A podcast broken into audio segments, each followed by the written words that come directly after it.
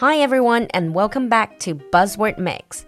欢迎回到我们的迷你双语板块新词特饮，短短几分钟，让不同段位的你掌握最新最地道的英文谈资。In today's buzzword mix, our buzzword is locavore.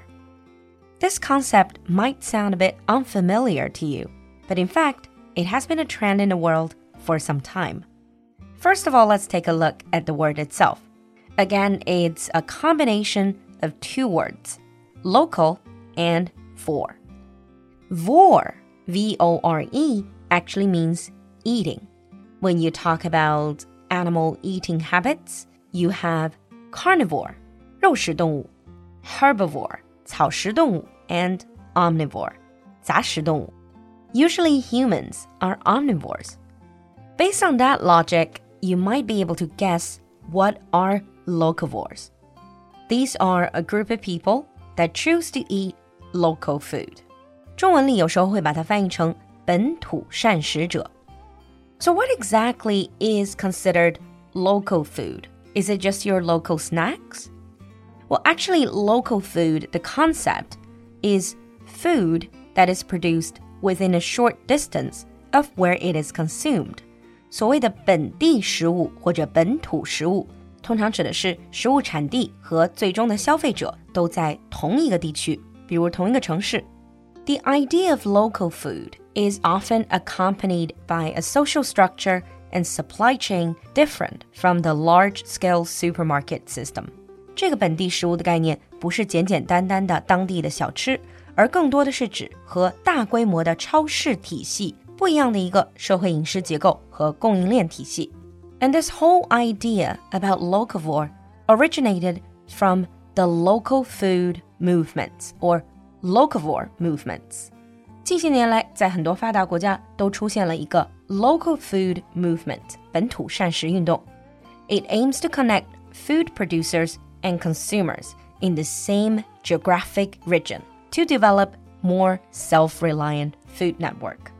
它的宗旨就是要形成一个在本地就可以自给自足的食品供应体系。So in this way, they can improve local economies and positively impact the health, environment, community, or even society of a particular place. But the whole idea of local food movement is not just about eating local produce. Meanwhile, it often promotes sustainable and organic farming practices. 这个本地或者本土膳食运动还经常会和 sustainable and organic farming 和可持续的有机农业这样的理念相关。Because the popular global food model usually sees food traveling long distances before it reaches the consumer.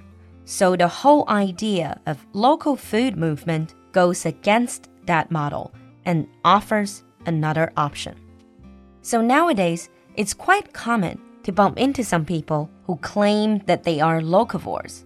They're usually choosing this lifestyle because they want healthier food and also because they believe eating local produce can bring environmental benefits and economic or community benefits. And these locavores usually seek out farmers close to where they live. For example, they would go to a farmer's market 典型的本土膳食主义者，经常就会坚持只吃本地出产的农副产品。其实想想看，这也是一种对早前饮食习惯的回归。And this significantly reduces the amount of travel required for food to get from farm to table. And this is usually called food mile. 这些年来还非常流行的一个概念叫做 food mile，食物里程，指的就是消费者与食物原产地的距离。 and they generally believe if the food has to travel a long distance before getting to you, the consumer, it creates more environmental pollution, even though the critics say that there's not enough evidence to prove that. Another relevant food movement is called slow food movement. 和本土膳食运动有点关系的另外一个潮流叫做 slow food movement，慢食运动。It originated in Italy and this is about creating an opposite trend to fast food. It strives to preserve traditional and regional cuisine. 这个慢食运动可以被理解为反快餐运动， 鼓励人们更多的关注传统的地区性的饮食和烹饪方法。And the slow food movement promotes local small businesses and sustainable foods. It also focuses on food quality rather than quantity. Now let's move on to sample sentences.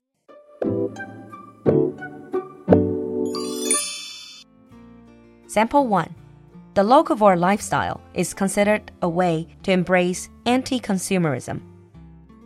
The locavore lifestyle is considered a way to embrace anti consumerism. Sample 2. According to the critics, there isn't enough scientific evidence to show that the locavore lifestyle is necessarily more sustainable. According to the critics, there isn't enough scientific evidence to show that the locavore lifestyle is necessarily more sustainable. 你听懂了吗？关注我们的公众号“露露的英文小酒馆”来获取更多拓展内容。So would you ever consider becoming a locavore？期待你的分享，我们下期见。酒馆核心课程进阶口语第九期最后召集了， 错过八月课程就要等到十月了，赶快加入我们！这个夏天和露露一起真正提升英文能力，结束尬聊。另外，酒馆的奶茶轻课九月版也开放报名了，四个有趣话题，酒馆人气外国主播带你跨文化开脑洞，你还等什么呢？联系小助手报名吧，微信号是 l u l u x j g three，l u l u 就是露露，x j g 是小酒馆的汉语拼音首字母，最后一个数字三，l u l u x j g three，我们在群里等你。